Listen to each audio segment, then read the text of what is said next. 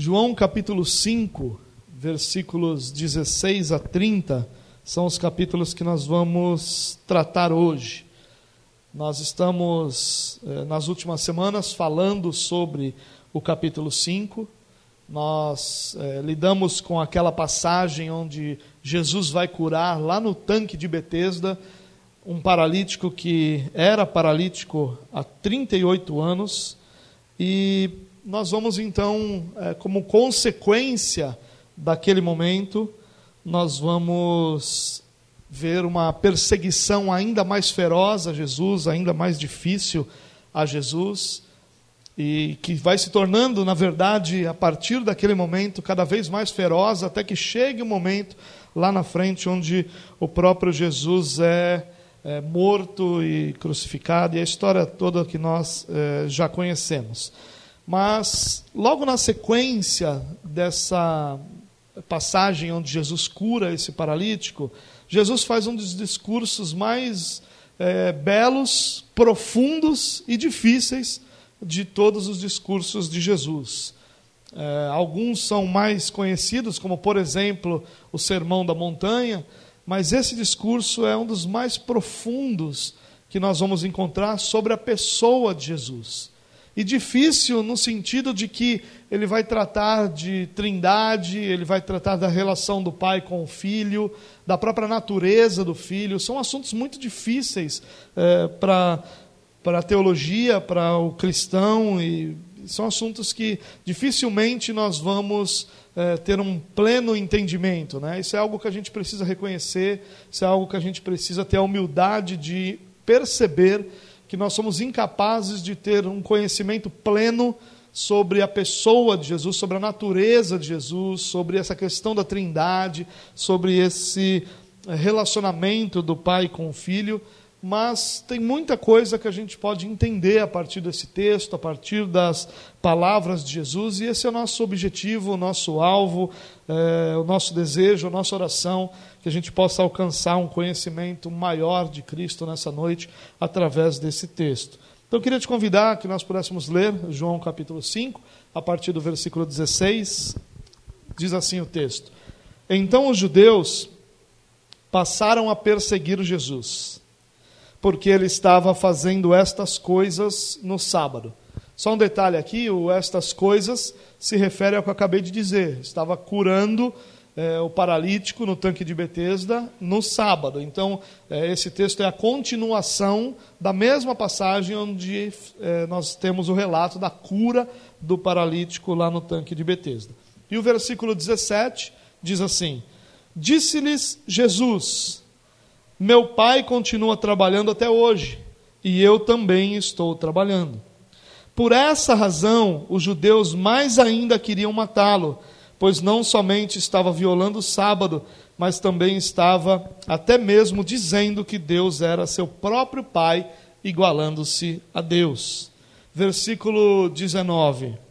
Jesus lhes deu esta resposta: eu lhes digo verdadeiramente que o filho não pode fazer nada de si mesmo, só pode fazer o que vê o pai fazer, porque o que o pai faz, o filho também faz, pois o pai ama o filho e lhe mostra tudo o que faz.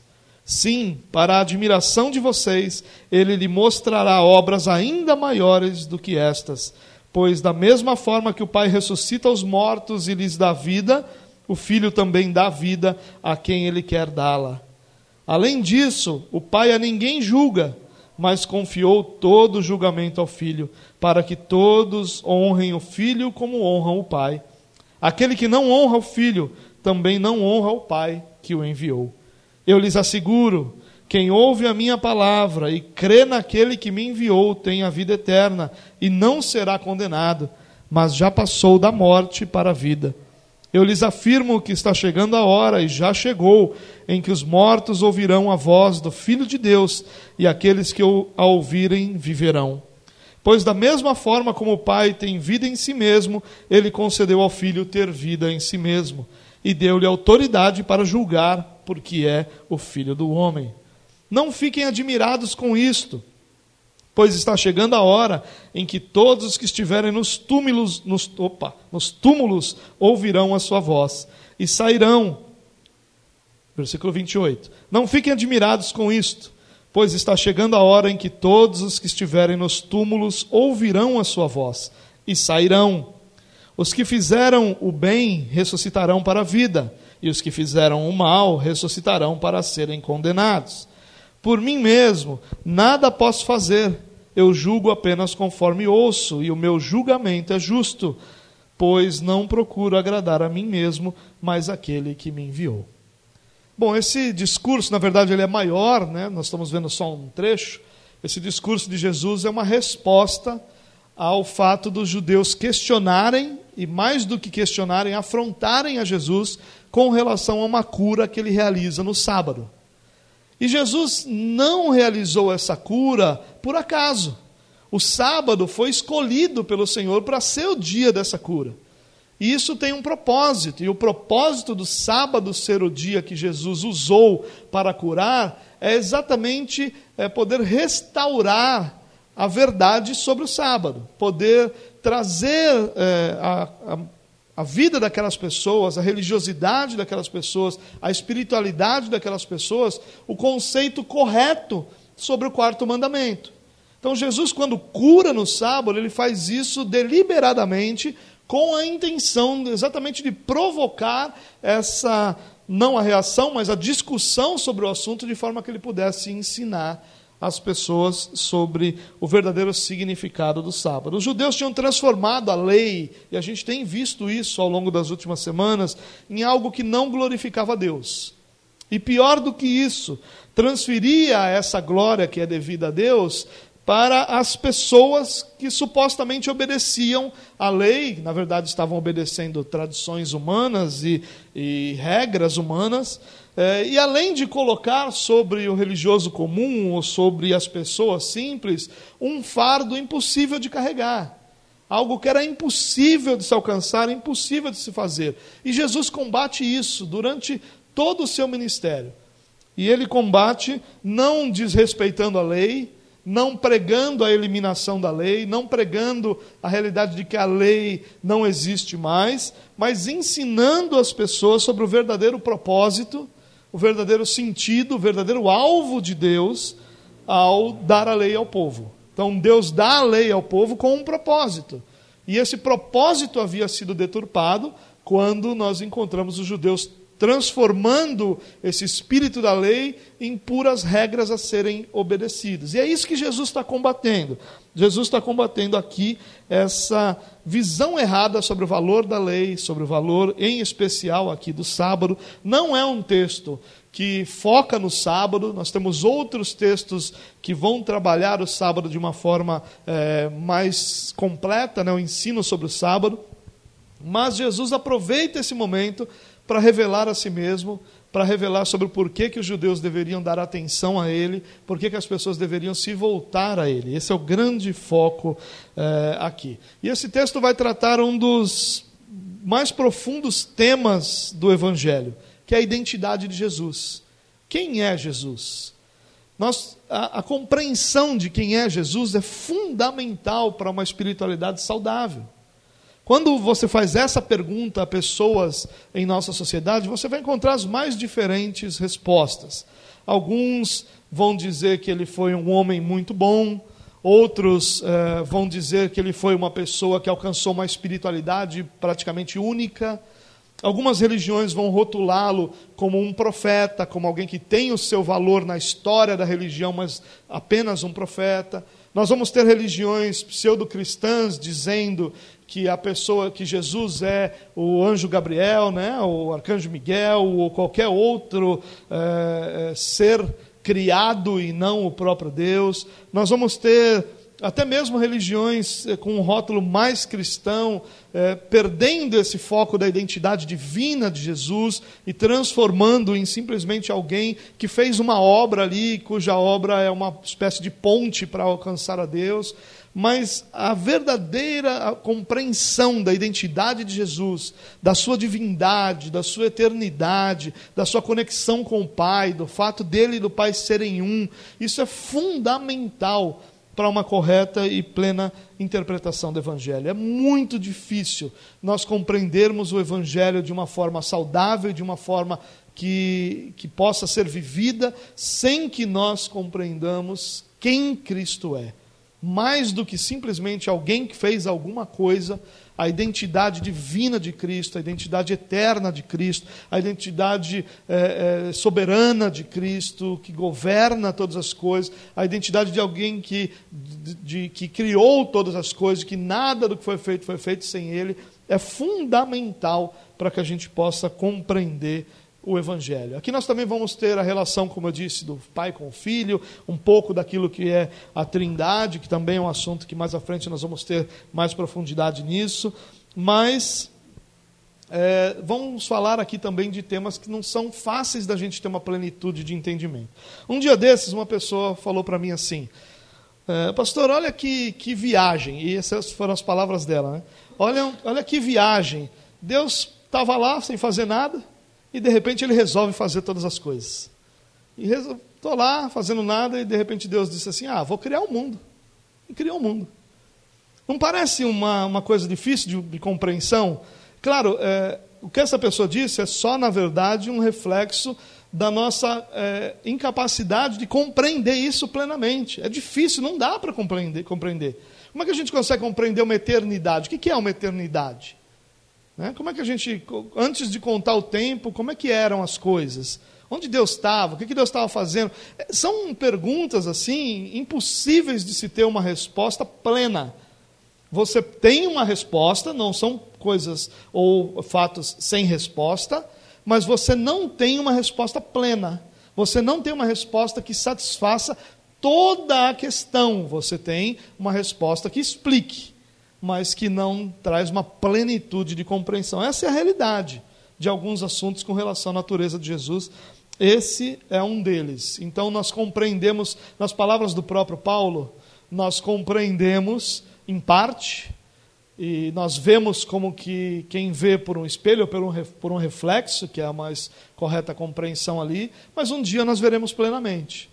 Enquanto nós não temos essa visão plena, enquanto nós não estamos reunidos com o Senhor, diante do Senhor por toda a eternidade, nós recebemos pela fé aquilo que nós não compreendemos plenamente. Nós compreendemos em parte, e em parte nós recebemos pela fé no nosso Salvador. E o que eu quero fazer com esse texto hoje, então? É destacar algumas verdades que Jesus nos apresenta aqui é, destacar algumas lições que nós podemos tirar desse texto. Algumas relacionadas exclusivamente à pessoa de Jesus, mas eu também quero tirar algumas lições, como que aplicações para nós desse texto. Então vou trazê-las todas é, juntas, mais na sequência do texto do que separadas em lições e aplicações, para que a gente possa compreender melhor o texto como um todo. Então a primeira coisa que eu queria chamar a sua atenção nesse texto, como uma aplicação para a nossa vida, seria o seguinte: cuidado com as suas certezas inflexíveis. Cuidado com as suas certezas inflexíveis. Preste atenção nisso, por favor. Existem verdades absolutas. Sim, existem. Nenhum de nós pode ter dúvidas disso. Tudo aquilo que Jesus falou, ele falou e é verdade. Jesus é a verdade. E isso é uma verdade absoluta. Elas existem sim. E elas não podem ser, aliás, nós não podemos ter dúvidas quanto à existência dessas verdades.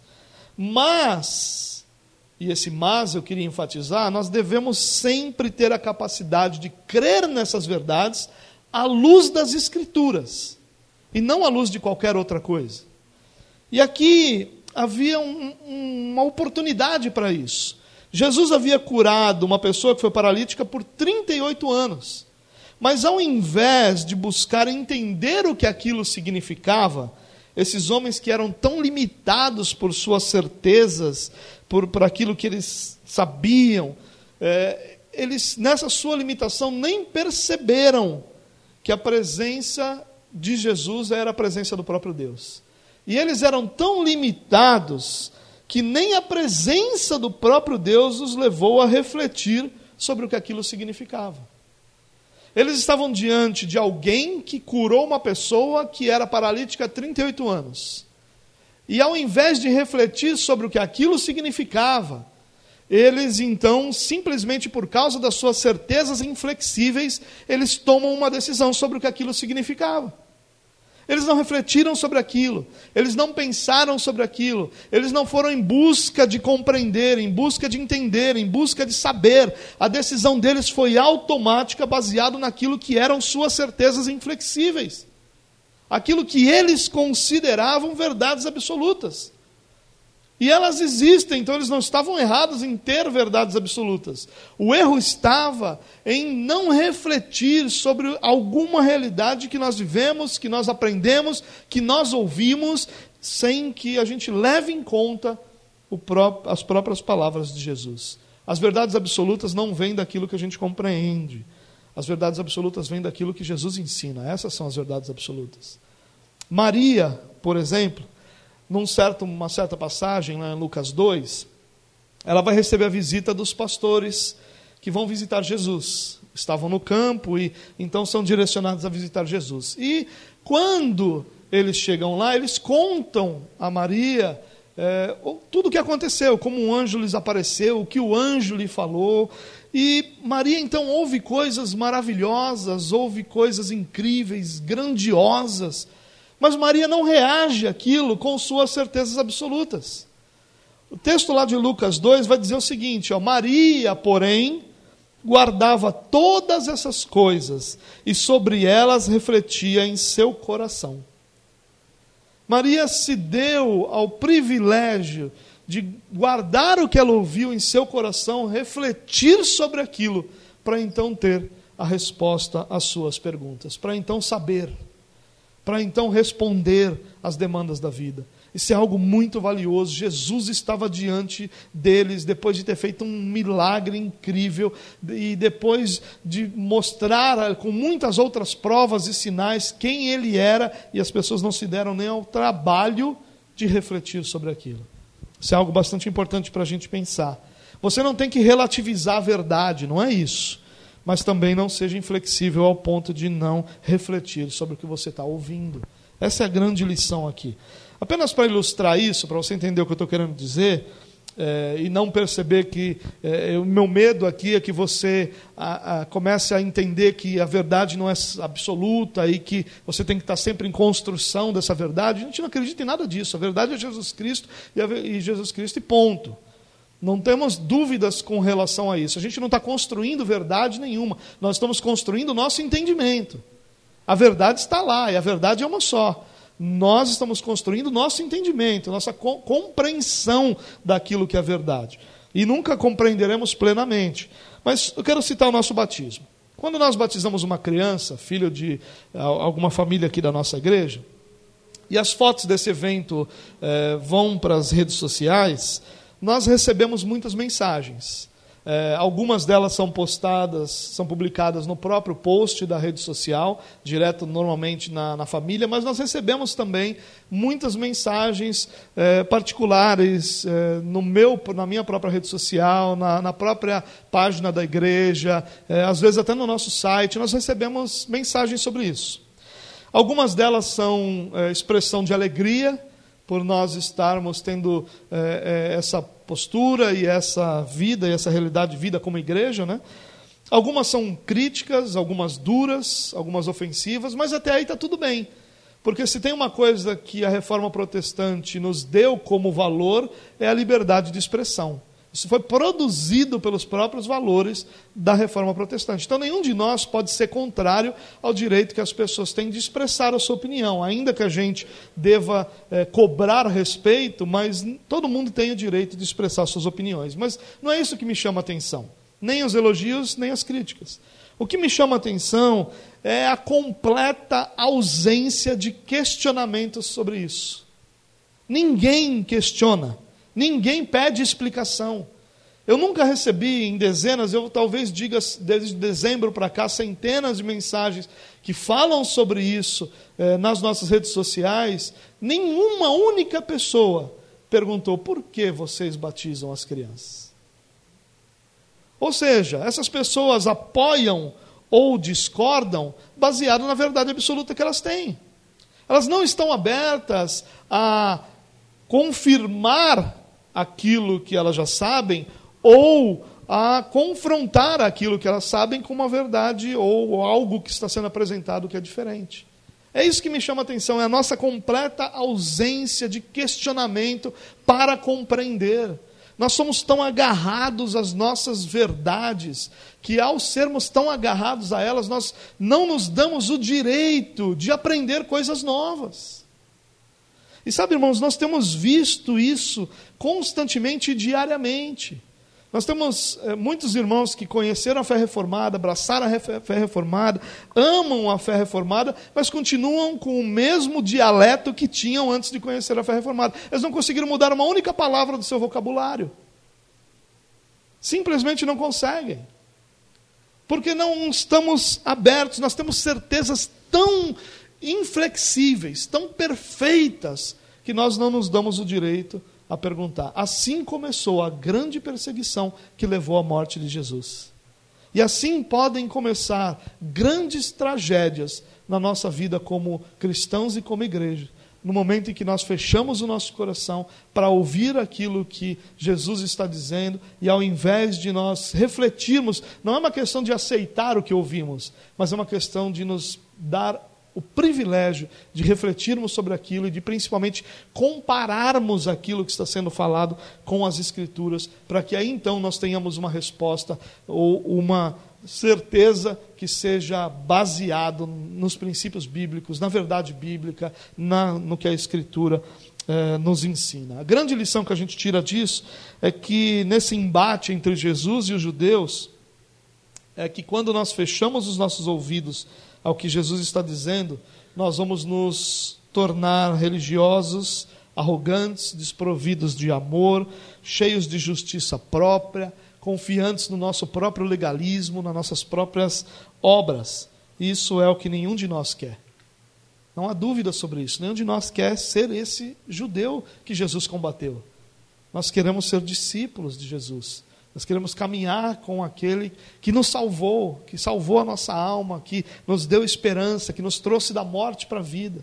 Esse é o desejo de qualquer cristão. Isso não precisa ser perguntado para o cristão. Isso é o que o Espírito Santo produz em nós. Qualquer cristão vai desejar fazer ter uma vida que seja fruto dessa presença do próprio Jesus em nós.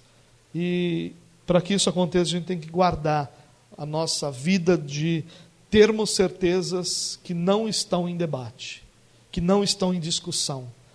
Um dos lemas da Igreja Reformada, e você já sabe disso, é a Igreja Reformada está sempre sendo reformada.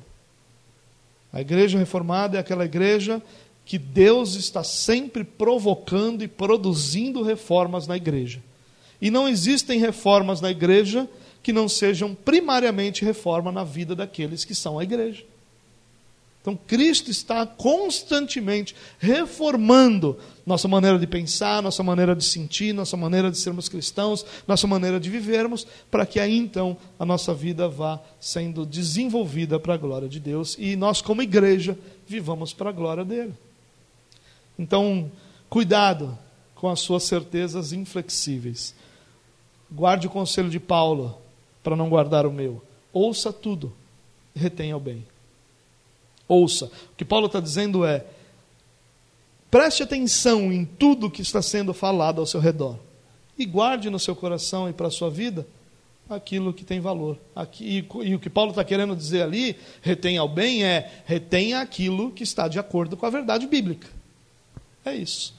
E se nós fizermos isso, nós vamos ter muito mais é, chance, para usar uma expressão assim, de que a verdade faça parte da nossa vida de uma forma ainda mais profunda. A segunda verdade que eu queria destacar aqui é: não tema a verdade. A nossa geração vive uma crise com relação à verdade. Tanto que essa ideia de que não existem verdades absolutas tem ganhado muita força, até mesmo dentre cristãos. Né? Nós, nós tememos a verdade. Quando alguém diz para nós assim, ah, eu não sou é, cristão não, mas o que é importante é crer em Deus, né?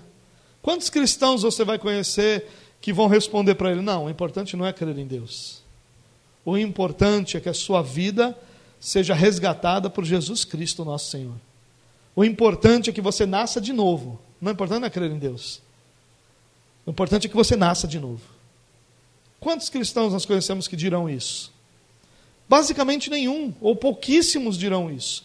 Porque nós privilegiamos o fato de evitar conflitos ao invés de privilegiar o conteúdo do que a gente fala. Então o que a gente quer é não ter conflito. Em outras palavras, às vezes nós maquiamos o que nós queremos dizer para que não haja debates nem desconforto com quem nós falamos, para que as coisas continuem bem. E sabe, muitas pessoas consideram isso uma atitude positiva, mas biblicamente o nome disso é falta de amor. Porque nós não amamos o suficiente para sofrermos danos no relacionamento, então nós não dizemos a verdade.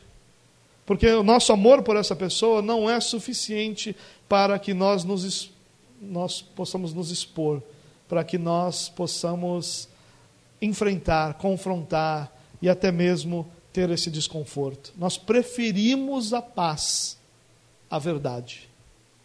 E aí nós esquecemos que os reformadores sempre diriam, qualquer um deles diria para nós, a paz sempre que possível, mas a verdade a todo custo. A gente não tem que temer a verdade. Não há nada que possa contra a verdade. Não há nada superior à verdade. Jesus inicia o seu discurso aqui dizendo assim, ó: Disse-lhe Jesus: Meu pai continua trabalhando até hoje, e eu também estou trabalhando. Os judeus estavam bravos com ele, porque ele havia curado num sábado. E o discurso de Jesus poderia ser assim: Olha, vocês não entenderam o que eu estou fazendo. O que eu estou fazendo não é quebrar a lei, não é ofender vocês, judeus, nem aquilo que vocês têm ensinado sobre o sábado. O que eu estou tentando fazer aqui é glorificar a Deus através de ajudar essa pessoa. Eu tenho certeza que vocês ficam felizes pelo fato de que eu estou ajudando alguém. Mas não quero quebrar o sábado, vocês, eh, não quero confrontá-los de forma nenhuma. Podia ser assim o discurso de Jesus, mas não é. O discurso de Jesus piora as coisas. Os judeus estão bravos com ele pelo fato de que eles curaram, que Jesus curou no sábado. E agora ele diz o seguinte: olha, meu pai trabalha até hoje e eu tra trabalho também. O que Jesus está dizendo é: meu pai, algo que nenhum judeu diria. Os judeus diriam numa sinagoga, numa reunião, nosso pai. Então ele é nosso pai do nosso povo, pai daqueles que ele chamou para si, então ele é nosso. Mas meu pai, não. Isso era algo impossível, porque essa individualização do relacionamento não era aceito. E quando Jesus diz meu pai, mais do que isso, ele se coloca num nível de igualdade com Deus inaceitável. Então, além de quebrar a lei, agora ele está blasfemando. Além de quebrar a lei do sábado, agora ele está trazendo essa heresia, essa blasfêmia para o meio dos judeus, ou seja, ele só piora a situação. Jesus não se preocupa com o politicamente correto. Jesus não se preocupa com que as suas palavras caiam como doce nos ouvidos das pessoas. Ele também não está preocupado em ofender ninguém. Ele não tem essa intenção também. É claro que Jesus cuida das suas palavras, mas ele cuida sem que as palavras percam força. Porque o que o politicamente correto faz hoje não é deixar de falar a verdade, mas é falar de um jeito que essa verdade não tenha força nenhuma. Não ofenda ninguém. E quando o evangelho não ofende uma pessoa, ele é tudo menos evangelho. O evangelho é essencialmente ofensivo à natureza caída do ser humano. Não que haja necessidade de uma ofensa pessoal, não é isso, e não há. Mas a verdade ela vai ofender. Quando ela é dita com as palavras que realmente expressam o que se quer dizer, ela vai ser ofensiva. E o versículo 18 diz: Por essa razão os judeus ainda mais queriam matá-lo, ainda mais, por essa razão. Por quê? Porque ele não somente estava violando o sábado, mas também estava até dizendo, até mesmo dizendo, que Deus era seu próprio Pai, igualando-se a Deus. Era isso mesmo que Jesus estava dizendo. Os judeus não estavam enganados, ele estava dizendo exatamente isso. Mas por que, que Jesus vai botar mais gasolina no incêndio? Jesus vai. Tem a fogueira, a fogueira pode apagar. E em vez de apagar essa fogueira, Jesus vai lá e joga mais gasolina. Ele não somente assume que curou esse homem, mas ele se revela, se apresenta como alguém exatamente como Deus é, como seu filho. Filho não no sentido que nós somos filhos de Deus, mas no sentido especial de ser o próprio Deus. De forma particular, de forma única. Jesus não temeu expor a verdade, não temeu a reação dos judeus, nem se preocupou com o seu conforto. Apenas a verdade era importante. Isso é algo que a gente precisa para a nossa vida, irmãos. Só a verdade é importante. Nós estamos nos gastando, tentando dizer às pessoas as coisas com as palavras que não ofendam. E sabe qual é o resultado disso? Nenhum. Porque as pessoas continuam crendo exatamente no que criam antes de te ouvirem. Porque as suas palavras não têm força. Porque nós maquiamos elas tanto que elas já não são as mesmas palavras que eram.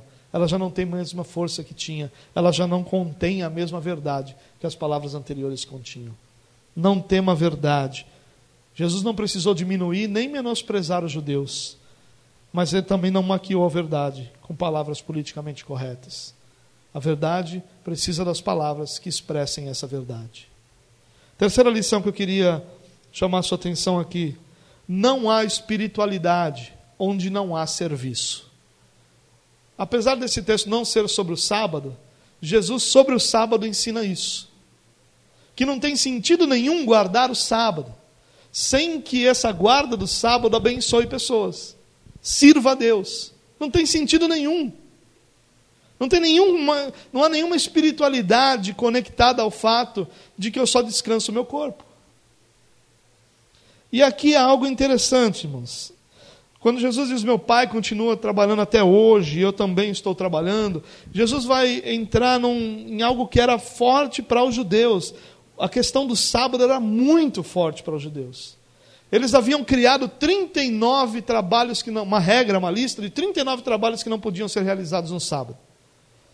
E aí conta uma história de os rabinos que uma vez foram questionados sobre o fato de se Jesus guardava o sábado ou não. Já que é a lei dele, ele tinha que guardar. E aí, essa situação é complicada. Porque se Deus guarda os sábados, se Deus guardava, não Jesus, se Deus guardava o sábado. E é complicado porque se Deus guarda o sábado, como é que o sábado é, existe? Como é que o domingo chega? Como é que a terra continua a existir? Sem que a mão de Deus guarde todas essas coisas, não existe tudo o que existe. Então é óbvio que Deus precisa estar trabalhando no sábado para que tudo se permaneça existindo mas ele não ordenou que não se trabalhe no sábado. E os judeus criaram uma fórmula para fazer isso. Diz: olha, o sábado diz que você não pode carregar mais peso do que é, o seu próprio peso. Deus não carrega mais peso do que seu próprio peso, porque ele é infinito. Você não pode levantar nada acima da sua altura. Não há nada que suba uma altura superior ao Deus que é superior a tudo.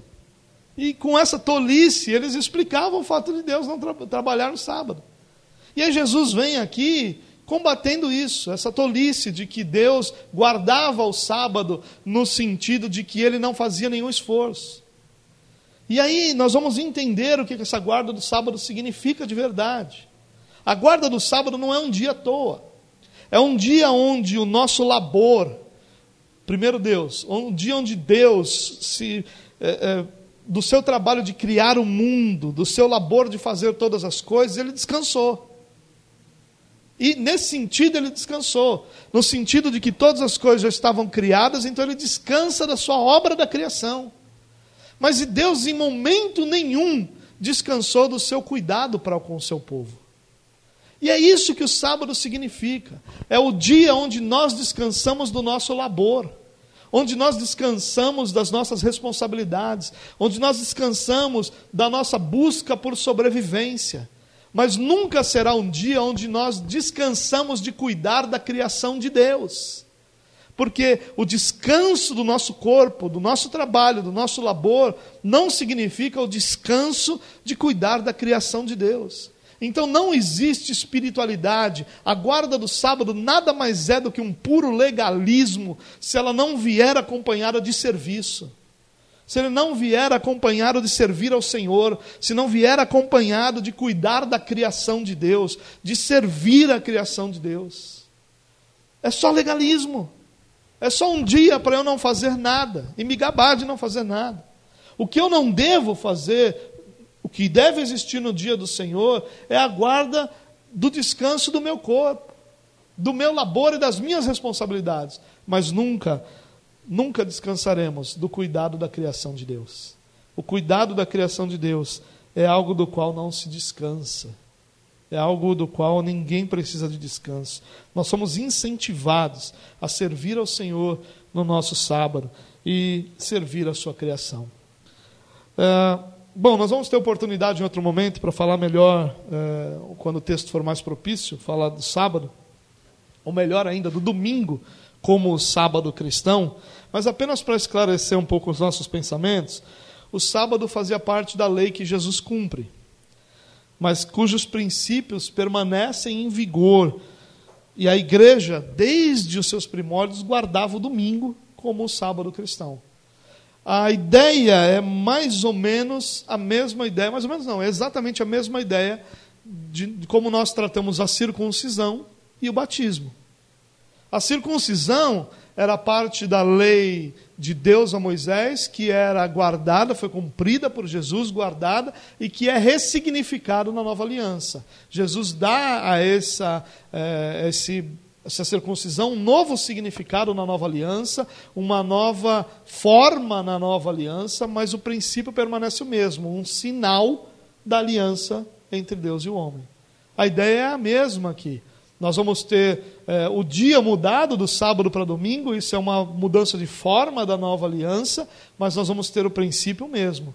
É o dia onde nós nos guardamos daquilo que são as nossas responsabilidades, mas que nós nos dedicamos a honrar e glorificar a Deus também servindo a sua criação.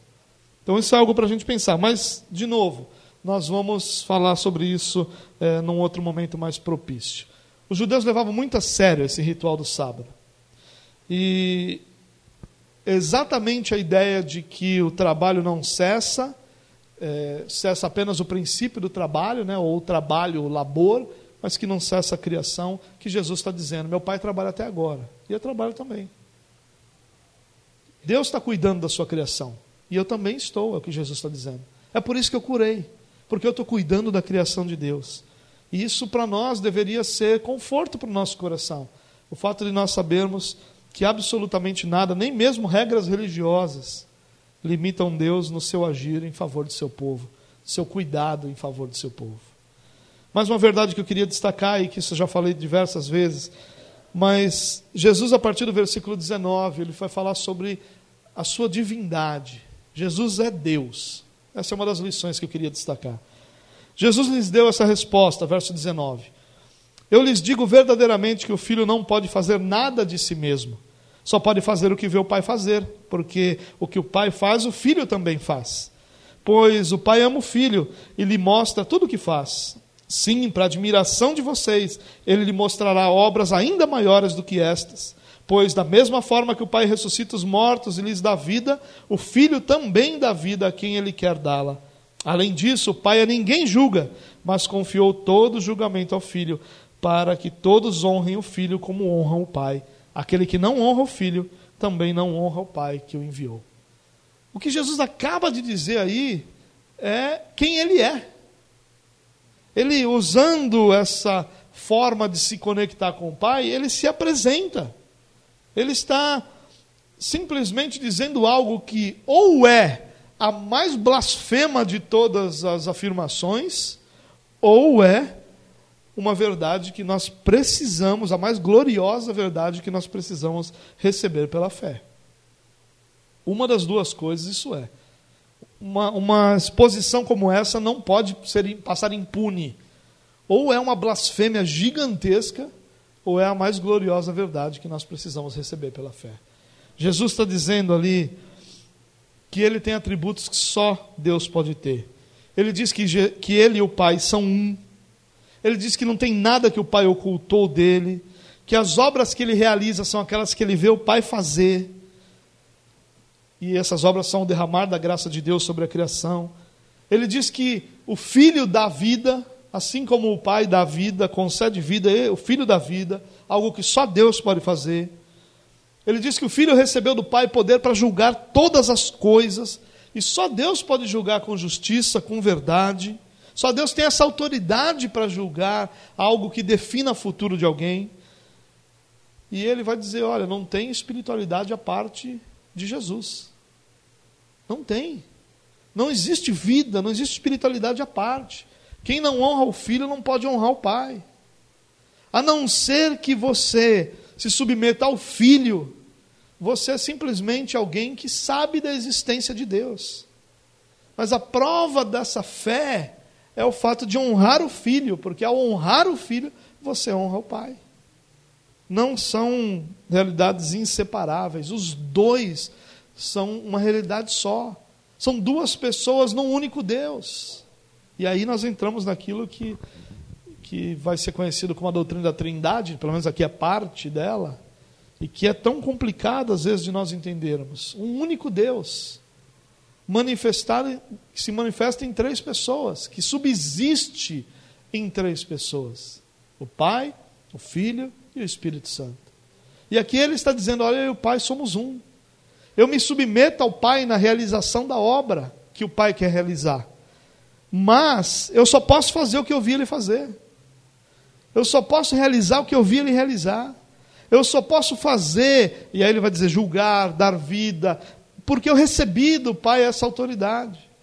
Então, não há nada que o Pai ocultou de mim, Jesus está dizendo.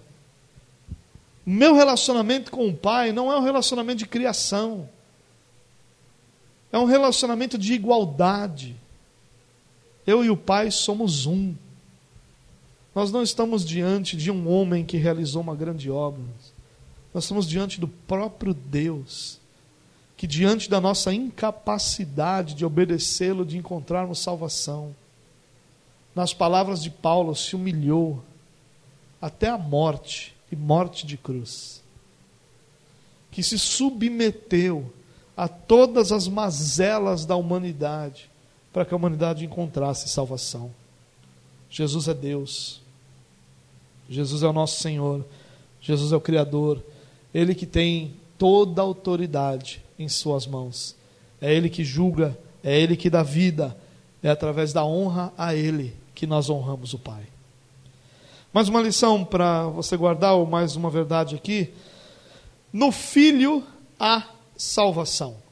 Para nós, talvez seja algo que nós já estamos acostumados a pensar, mas Jesus deixa isso muito claro aqui: que só no Filho há salvação.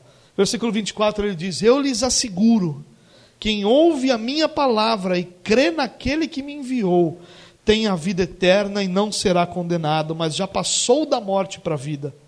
Eu lhes afirmo que está chegando a hora, e já chegou, em que os mortos ouvirão a voz do Filho de Deus, e aqueles que a ouvirem viverão. Pois, da mesma forma como o Pai tem vida em si mesmo, ele concedeu ao Filho ter vida em si mesmo, e deu-lhe autoridade para julgar, porque é o Filho do homem. Está muito claro nas páginas das Escrituras que tudo que o homem alcança por si só é condenação. O homem está morto desde o Éden, o, morto, o homem não tem nenhuma esperança em que a situação seja mudada por sua força ou capacidade. E aí Cristo vem dizendo: Em mim, porém, a salvação. Isso deveria trazer ao nosso coração um sentimento de, ao mesmo tempo, reverência e temor diante daquele que dá a vida. E de alegria, esperança, gratidão pelo fato de nós termos recebido essa vida. Só há salvação em Cristo Jesus. E Cristo Jesus nos alcançou. Não há salvação em nós mesmos, não há salvação nas nossas obras, não há salvação nas nossas capacidades, só há salvação em Cristo Jesus. E Cristo Jesus nos alcançou. Cristo Jesus nos trouxe para junto de si. Quem ouve, ou seja, quem dá ouvidos, atenção, crédito, à Sua palavra, e por isso crê no Pai que o enviou, não será condenado. Não há condenação para aqueles que depositam sua confiança em Jesus Cristo. Não há condenação mesmo diante do fato de terem a mesma natureza que todos os outros seres humanos, mesmo diante do fato da nossa limitação e incapacidade de obedecer plenamente a Deus, mesmo diante da realidade de que nós, por mais que nós desejemos, somos incapazes de nos livrar do pecado que muitas vezes domina a nossa vida, ainda assim há salvação em Cristo Jesus. Para aqueles que dão ouvidos à Sua palavra e creem que Jesus é o enviado do Pai para a nossa salvação. Crer conduz o pecador da sua condição de morte espiritual para a vida em Jesus Cristo. Só os que creem nas suas palavras, só os que descansam na sua obra, só os que confiam que o Pai enviou a Jesus alcançam salvação para suas almas. Há salvação em Cristo Jesus, irmãos. Nós podemos temer muitas coisas na nossa vida nós podemos temer a falta de dinheiro, a falta de emprego, o sofrimento dos nossos familiares, a morte. Mas nós não precisamos temer a nossa eternidade, porque Cristo Jesus é a nossa salvação. A obra dele é suficiente, a obra dele é plena, a obra dele é completa. Nele nós encontramos salvação. E nós vamos além ainda, porque nós, ao encontrarmos a salvação, nós encontramos tudo aquilo que nós precisamos para viver a verdade dessa salvação diariamente. Nós vamos receber força, capacitação, graça, consolação do Espírito de Deus que habita em nós, para que nós tenhamos não somente a salvação, mas força para desenvolvê-la ao longo do restante da nossa vida. No versículo 25 tem uma das mais apaixonantes declarações de Jesus. Eu lhes afirmo que está chegando a hora, e já chegou, que os mortos ouvirão o Filho de Deus, e aqueles que ouvirem viverão. Que coisa bela, hein? Jesus reconhece, reconhece não, ensina que nós somos os mortos. Mas Jesus é tão poderoso que mesmo os mortos ouvem a sua voz. E que quando esses mortos ouvem a sua voz, eles vivem. E há vida para todo aquele que estava morto e que agora crê no Senhor Jesus. Essa é a nossa esperança. Creia de todo o seu coração no Filho. Ele é a vida, ele é o descanso para a sua alma cansada, ele é a esperança para o seu coração enganoso. Ele é a cura para a sua natureza pecaminosa.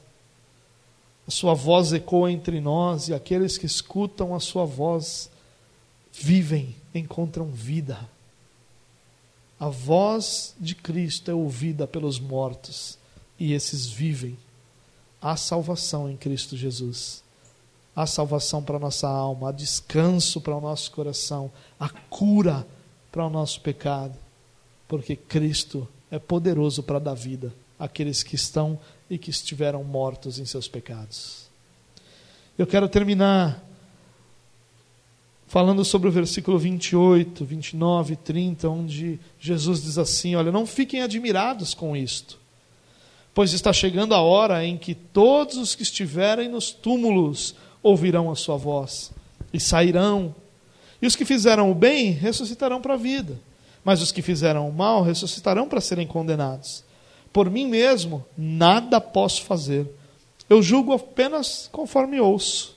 E o meu julgamento é justo, pois não procuro agradar a mim mesmo, mas aquele que me enviou.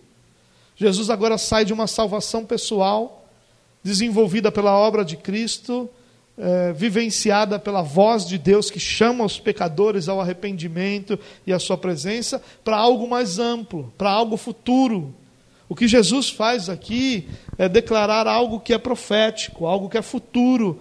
Ele diz: Olha, não fiquem espantados com o fato de que os mortos ouvirão minha voz e viverão. Tem algo maior do que isso. Vai chegar um momento em que não só os mortos espirituais, mas os que estão fisicamente mortos, que estão nos túmulos, vão ouvir a minha voz e sairão. E aqui ele está falando da ressurreição. E ressuscitarão e os que fizeram o bem E fazer o bem aqui não tem a ver é, com as nossas obras que geram méritos, mas como obras que são consequência de uma salvação e de um relacionamento com Deus. O bem aqui significa a obediência a Deus, uma obediência produzida pela própria presença do Espírito Santo e pela própria salvação em nós. Esses terão vida, vida eterna diante do Pai.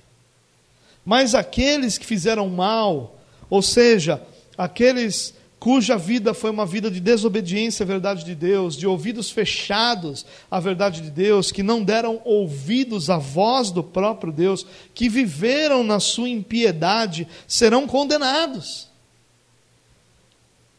E ele diz: Olha, eu julgo, mas eu julgo pelo que eu ouço, eu faço aquilo que eu recebi do Pai fazer, e tudo que eu quero é agradar o Pai. E o Pai está gerando um povo para si. Mas o Pai também vai condenar o pecado da humanidade que rejeita o Filho que foi enviado. Jesus aqui nos lembra que esse julgamento de Deus não é segundo os nossos padrões. Nós temos um julgamento muito raso, superficial. Quem de nós aqui nunca viu alguém e disse: Poxa, essa pessoa é uma pessoa do bem. Essa pessoa, às vezes a gente diz assim: só falta ser cristão. Que ele tem todas as características de uma pessoa do bem. Esse é o nosso juízo. A gente acha que a pessoa é boa porque a gente vê as coisas que ela faz e está tudo bem. Esse é o nosso padrão. O padrão de uma pessoa boa não é o padrão de uma pessoa reta. Nós olhamos para uma pessoa boa de forma diferente do que nós deveríamos olhar, porque uma pessoa boa, nas palavras de Jesus, é uma pessoa justa. É uma pessoa obediente, uma pessoa cuja verdade de Cristo está fazendo parte da sua vida de forma plena. O padrão não é nosso padrão de justiça, mas é o padrão do Pai. E isso, irmãos, não deve Escute o que eu vou dizer a você. Não deve trazer medo ao cristão. Porque o que Jesus disse é que aqueles que ouvem a sua voz já passaram da morte para a vida. Nós não tememos a morte eterna, porque nós pertencemos ao Senhor. E sabemos que somos diariamente capacitados pela presença do Espírito Santo a vencer as nossas lutas e batalhas espirituais até que nós sejamos moldados à imagem de Cristo. Nós não tememos a segunda morte. Nós não tememos a morte eterna. Cristão não teme o inferno. Não é para isso que Jesus está dizendo aqui. Ele está trazendo um alerta para aqueles que não creem, para aqueles cujas vidas ainda não foram entregues, confiadas à salvação em Cristo Jesus. E para nós cristãos é também uma lembrança de como é preciosa a salvação de alguém. De como nós deveríamos nos empenhar diariamente para que pessoas fossem salvas, para que pessoas alcançassem a salvação, para que pessoas conhecessem a verdade de que um dia aqueles que depositam sua esperança em Cristo ressuscitarão e viverão plenamente e eternamente diante dele. Enquanto que aqueles que vivem suas próprias vidas, ignorando a verdade de Deus, ignorando a presença de Cristo, serão condenados a uma existência à parte de Deus, à parte da presença do Senhor. Jesus aqui se apresenta aos judeus como seu Salvador ensinando-os a encontrar a vida, ensinando-os a confiar em Suas palavras, crer em Suas palavras, a depositar sua confiança no fato de que Ele era o enviado do Pai para a salvação das suas almas. E é assim que Jesus se apresenta a todos nós aqui essa noite. É assim que Jesus se apresenta a todos nós todos os dias. E da mesma forma que os judeus responderam as palavras de Jesus e a resposta deles foi a rejeição, nós também devemos responder. E a questão é se a nossa resposta será uma rejeição a essa verdade, a essa palavra, a esse chamado para viver, não as nossas, os nossos desejos e vontades, mas para viver submissos à verdade de Deus, ou se nós vamos crer plenamente na necessidade de um Salvador. Se nós vamos depositar nele a nossa esperança. Essa é a grande pergunta para nós essa noite. Qual é a nossa resposta ao fato de Jesus dizer que Ele é nosso Deus, que Ele é nosso Salvador, que nele nós podemos descansar o nosso coração, que Ele trabalha incessantemente cuidando daqueles que são a criação de Deus, mas que também há um juízo aguardando toda a humanidade, e que um dia toda essa humanidade prestará contas a Deus, não das suas belas e grandes obras, mas da sua fé. Nós não vamos prestar contas a Deus de se nós fizemos mais ou menos, porque nós só podemos fazer aquilo que nós recebemos do Senhor mas nós prestaremos conta da nossa fé. Prestaremos conta de se nós demos ouvidos às palavras de Jesus, ou se a nossa resposta foi um coração fechado, se nossa resposta foi achar que tudo vai bem na nossa vida, ou se nós reconhecemos a nossa plena, total, gigantesca necessidade de um Salvador. E essa é a resposta que nós damos ao Senhor essa noite. Cada um de nós, a sua forma, a sua maneira, com as suas palavras. Mas todos nós queremos dizer que nós sabemos que Cristo é suficiente e que nós o desejamos plenamente para a nossa vida. E que não há nada mais precioso para nós do que Cristo em nossa vida.